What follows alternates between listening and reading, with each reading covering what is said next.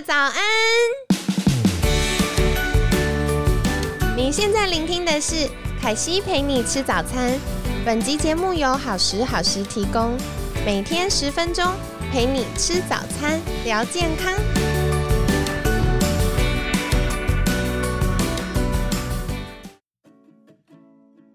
嗨，欢迎来到凯西陪你吃早餐，我是你的健康管理师凯西。今天呢，超级兴奋的邀请到凯西的好朋友，营养师的餐桌创办人 Irene。Irene 早安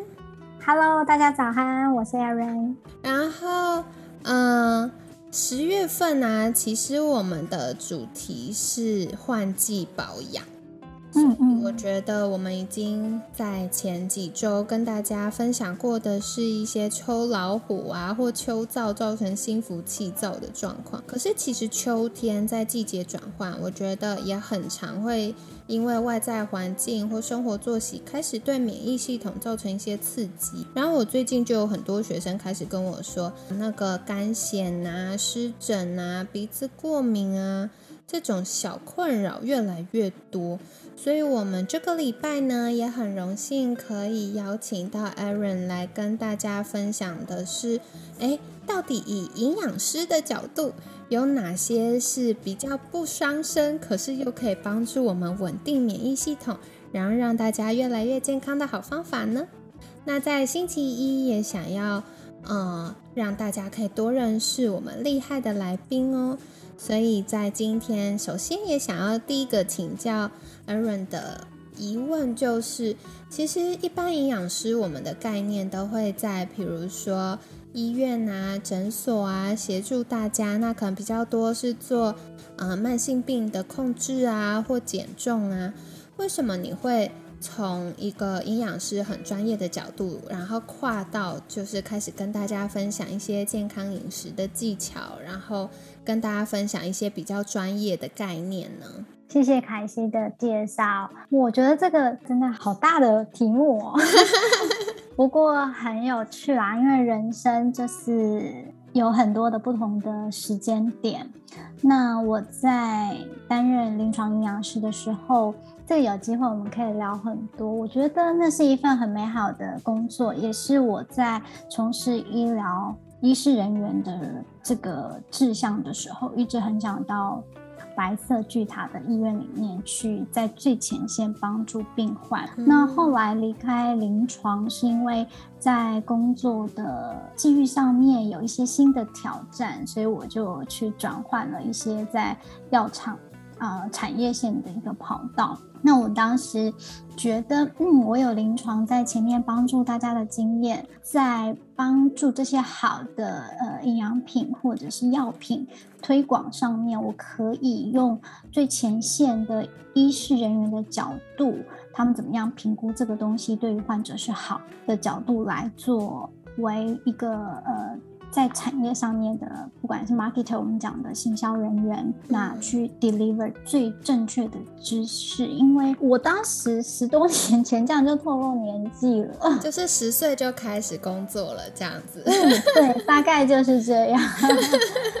那时候台湾还很流行呃。地下电台的这种贩卖保健品、药品的，我会，当然我当时也会有挣扎，就是说我我明明就是医师人员，我为什么跳到产业去当 marketer？所以在那个时候就觉得这些叔叔伯伯们或者是阿姨，他们身体已经在很不好的状况下，又要花很多的钱，那去购买这些东西是很不好的事情。所以，我觉得这样子的转换能够帮助到更多人，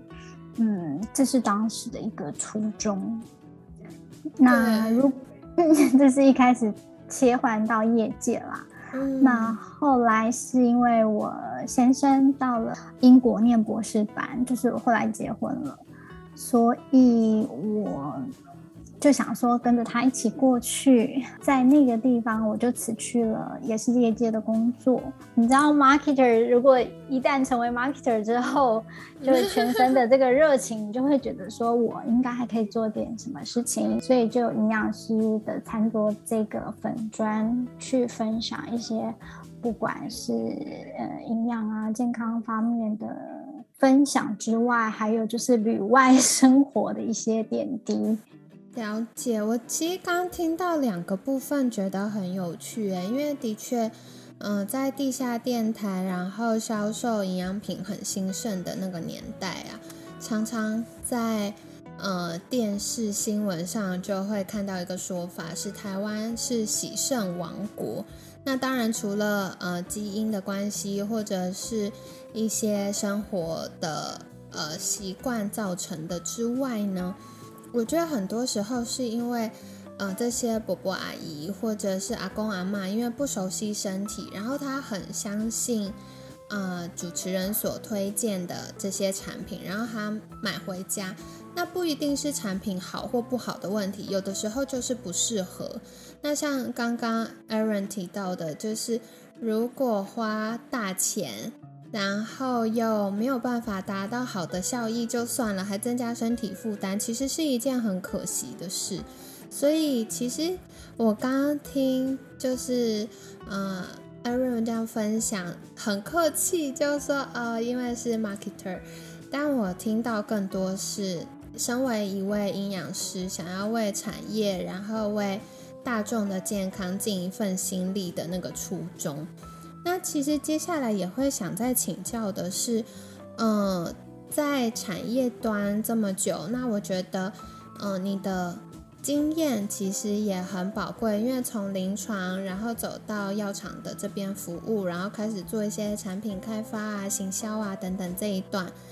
嗯，是不是有什么样的观察或什么样的理念，或者是觉得很重要、很在乎的事情，可以跟我们听众朋友们分享呢？我即使成为一个药厂的 marketer 好了，或我们讲的行销人员，可是其实没有一天我在做事情的时候没有遗忘我自己是医师人员啊。即使我自己在做行销，比如说大家说你在卖东西，你在销售，你在做这些素材，或者是说我们在医院推广药品，但是真的没有骗人，没有任何一天忘记自己的这个初衷。必须卖好的东西，即使是买卖关系，都觉得说都是以病人的健康为第一守则，价格也一定必须是合理。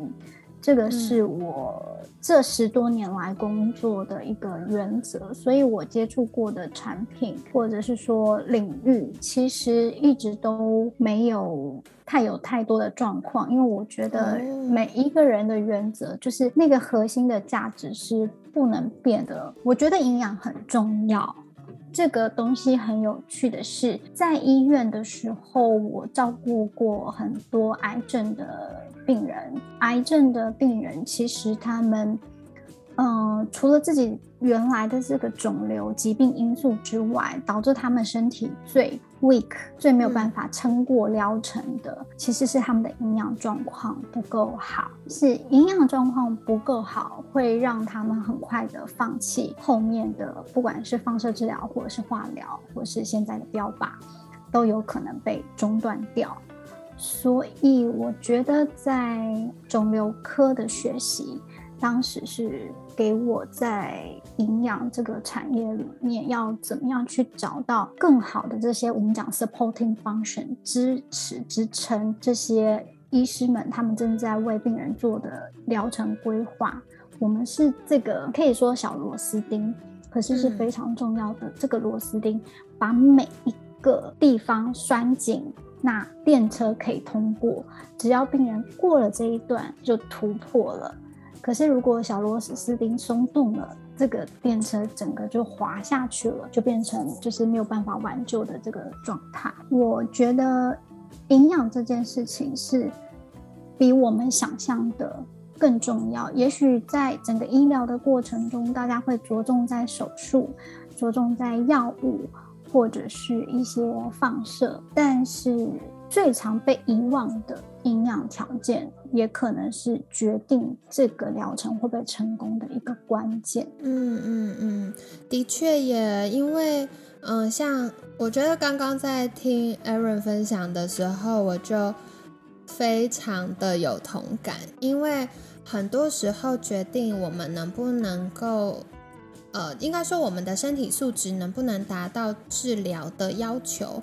或者是我们可不可以不只是远离疾病，反而可以积极主动的朝着健康的那一端前进？很重要就是营养的介入。那像刚刚就是 Aaron 有提到的，嗯，很多时候营养是作为一个支持，它帮我们身体的底子打好了。所以今天不管我们是要运动啊，要瘦身啊，要面对工作的挑战啊，还是有的时候真的生病了，我们要面对治疗，都要看身体身体能不能够负担。那嗯，所以我觉得营养是一个需要积极被重视，而且不可或缺的事情。那接下来也想再请教一个疑问，就是嗯，在专业领域当中，因为我们都知道营养师其实。要负责的事情非常的广泛，那不知道 Aaron 的专长主要是在哪一块呢？嗯，在临床上面，其实我当时负责非常多的部门，除了像一般。成人的呃内科就是新陈代谢这一块，比如说三高的饮食控管，还有就是呃内分泌代谢等等。手术后的外科的手术后的营养建议。那或者是我们刚刚讲到的肿瘤营养，甚至是小儿婴幼儿营养，或者是母婴营养，以及我们一般人可能比较不会接触到的是叫重症营养，在 ICU 加护病房里面的，他们比较特别，他们已经不能用吃的，可能是用呃中央静脉，我们讲的 TPN 或者是其他静脉的方式去输。到就是营养的部分，就是像打点滴这样子。对对对，嗯啊，大概是这个意思。所以其实，在临床的经验是非常丰富的。那另外的话，还有另外一个专长，是因为后来我转换业界了，所以对于台湾的这些呃新品，就是营养品的这些开发，其实目前是蛮多这个合作的厂商。邀请我担任顾问，那帮他们在不同的领域里面找到最适合台湾人的产品。哇，好棒哦！这样子有对，而且我觉得有一位专家可以为我们把关，因为刚我听到一个关键字就是最适合台湾人，我觉得这件事很重要。因为像凯西自己成为健康管理师这些年呢，我也常常会看一些研究文献。那我们都知道，其实男生跟女生。的身体运作或特长就很不一样。那西方人跟东方人因为基因的关系，我们比较容易出现的健康风险，或者是需要的解决方案，或者是同样的解决方案对我们身体的影响，可能也不一样。所以，呃，与其一昧的就觉得，哎，一定要吃什么补充什么，更重要的是适不适合。所以我觉得哇，我们好幸运哦，有 Aaron 可以帮我们，就是做把关的这件事情，就觉得很安心。我也很喜欢这份工作。对呀，我觉得很有趣，可以接触到不同的产品，然后又嗯用不同的方式呈现，可以帮助大家变健康，应该是蛮有成就感。那接下来也要回到我们这周的主题。就是怎么样可以改善过敏呢？因为像凯西小时候真的鼻子过敏好严重哦。那时候呃，我都是医师可能开完药，然后我就连续吃三天，吃完就要立刻回诊去拿药。然后我印象在还没有晶片健保卡的那个年代呢，健保卡都是一张有六格嘛，我就是一天到晚去看，然后一下就盖满了，所以。可能妈妈又要再去换健保卡这样子，那我觉得过敏久了，其实也比较容易感冒，而且更多的时候是分不出来到底是过敏还是感冒，反正吃药就对了。然后，嗯，在求学的阶段呢，我觉得最困扰的事情是常常鼻塞，不然就一直流鼻涕、擤鼻涕，然后擤到鼻子都红红的，都脱皮了。然后这个状况也让我常常觉得很缺氧，然后所以上课就很想睡觉，一直很难专心，然后也会有点影响到学习成绩。那我自己是到后来比较长大了，学习了健康管理的技巧，才挥别这个过敏的状况。所以其实是想要请教，诶，如果我们过敏的时候，是不是有一些？呃，可能造成的原因，然后我们可以多留意的呢。我先回应，就是刚刚凯西讲的这个过敏性鼻炎造成的困扰。我自己小时候也是一个很严重的过敏性鼻炎的患者，然后我都记得早自习的时候要写考卷，然后。我都不是带一包的面纸哦，我要带抽取式的 家庭用的那种，然后一整个早自习就没了，然后整个抽屉都是白白的卫生纸，然后那时候同学就会笑说：“你又在包馄饨嘛？”对，真的，对，可是是很难受的，因为当过敏的时候，你根本没有办法专心，然后考卷什么，其实。就是很疲惫的这样去完成了，所以这是一个很大的困扰。讲到比较专业的部分，因为台湾其实的气候就是比较潮湿炎热，所以在我们的环境中，其实霉菌的这个滋生是很容易的。当然，霉菌是过敏源的一种，还有很多其他的因环境因子，这是其中一个。那在比较偏向。食物的方面跟营养相关的话，我会建议成人哦，但还是要先找到自己的过敏源去拒绝掉它。但是对于不知道的人，然后在饮食上面，我会建议就是尽量不要去吃加工的食物。就是以原形原态的食物为主，为什么呢？最主要是因为加工制品哦，其实它既然是加工了，代表它也比较多的添加物，像是反式脂肪酸、精制糖或者是饱和脂肪。那这个东西其实，在身体就比较容易 trigger 我们讲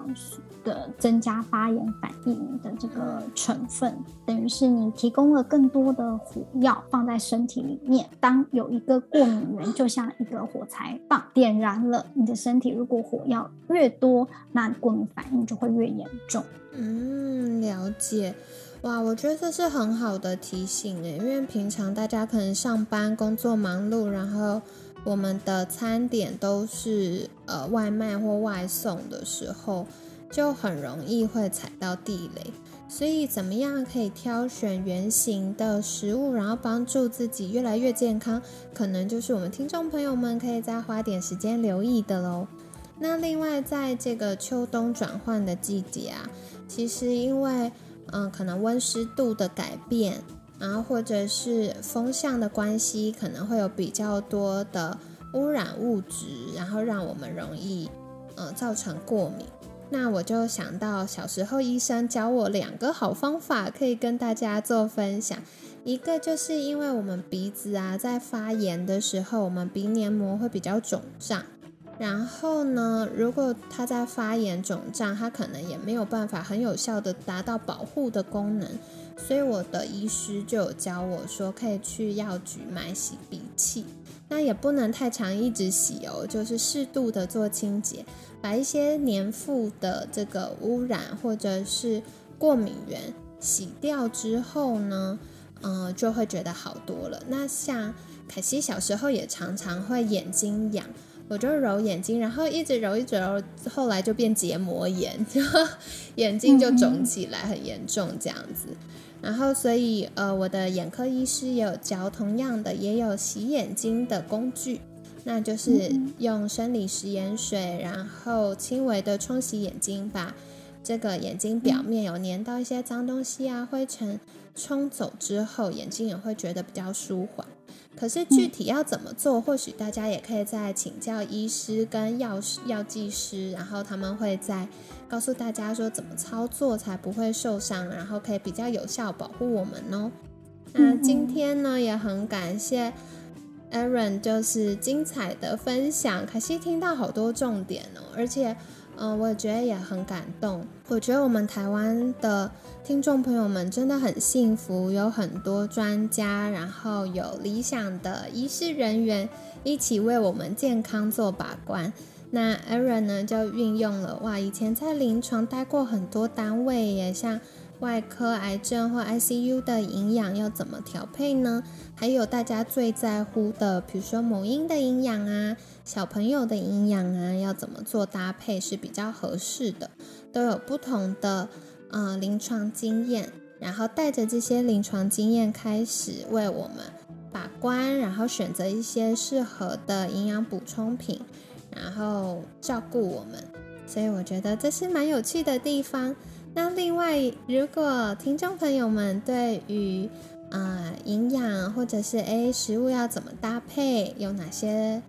饮食的灵感呢？可以再去留意 Aaron 的粉砖。Aaron 是不是可以邀请你跟大家介绍？如果大家想获得更多这方面资讯，粉砖名称叫做什么呢？可以在 FB 上面搜寻“营养师的餐桌”，这个应该就可以搜寻得到。好的，那凯西也会把链接放在我们文案区哦，大家可以记得再去订阅追踪，这样子有更新的时候就可以得到最新的消息了。那今天呢，很感谢营养师的餐桌创办人 Aaron 的分享。每天十分钟，健康好轻松。凯西陪你吃早餐，我们下次见喽，拜拜，大家拜拜。